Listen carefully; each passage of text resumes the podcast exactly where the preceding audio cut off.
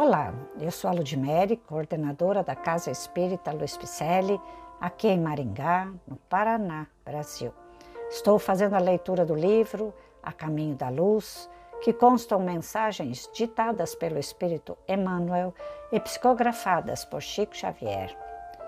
Estamos estudando o capítulo terceiro, As Raças Adâmicas, e, para encerrar este capítulo, temos uma nota explicativa da última leitura, que intitula-se As Promessas do Cristo, bem como sobre o próprio capítulo terceiro, As Raças Adâmicas. Entre as considerações acima e as do capítulo precedente, devemos ponderar o interstício de muitos séculos.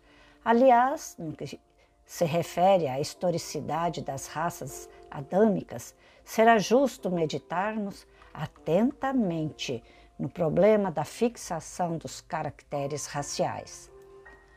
Apresentando o meu pensamento humilde, procurei demonstrar as largas experiências que os operários do invisível levaram a efeito sobre os complexos celulares, chegando a dizer da impossibilidade de qualquer cogitação mendelista nessa época da evolução planetária. Aos prepostos de Jesus foi necessária grande soma de tempo no sentido de fixar o tipo humano. Assim, pois, referindo-nos ao degredo dos emigrantes de Capela, devemos esclarecer que nessa ocasião já o primata homines se encontrava arregimentado em tribos numerosas. Depois de grandes experiências, foi que as migrações do Pamir se espalharam pelo orbe, obedecendo a sagrados roteiros delineados nas alturas. Quanto ao fato de se verificar a reencarnação de espíritos tão avançados em conhecimentos, em corpos, raças primigênias, não deve causar repugnância ao entendimento. Lembremos-nos de que um metal puro, como o ouro, por exemplo, não se modifica pela circunstância de se apresentar um vaso imundo ou disforme. Toda oportunidade de realização do bem é sagrada. Quanto ao mais que fazer com o trabalhador desatento, que estraçalha no mal todos os instrumentos perfeitos que lhe são confiados? Seu direito aos aparelhos mais preciosos sofrerá solução de continuidade. A educação generosa e justa ordenará a localização de seus esforços em maquinaria imperfeita, até que saiba valorizar as preciosidades em mão. A todo instante e a todo tempo, a máquina deve estar de acordo com as disposições do operário, para que o dever cumprido seja caminho aberto a direitos novos.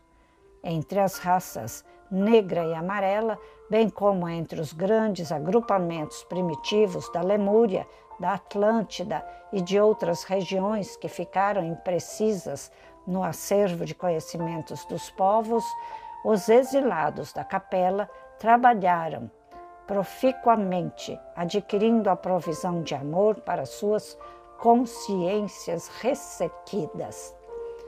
Como vemos, não houve retrocesso mas providência justa de administração, segundo os méritos de cada qual no terreno do trabalho e do sofrimento, para a redenção.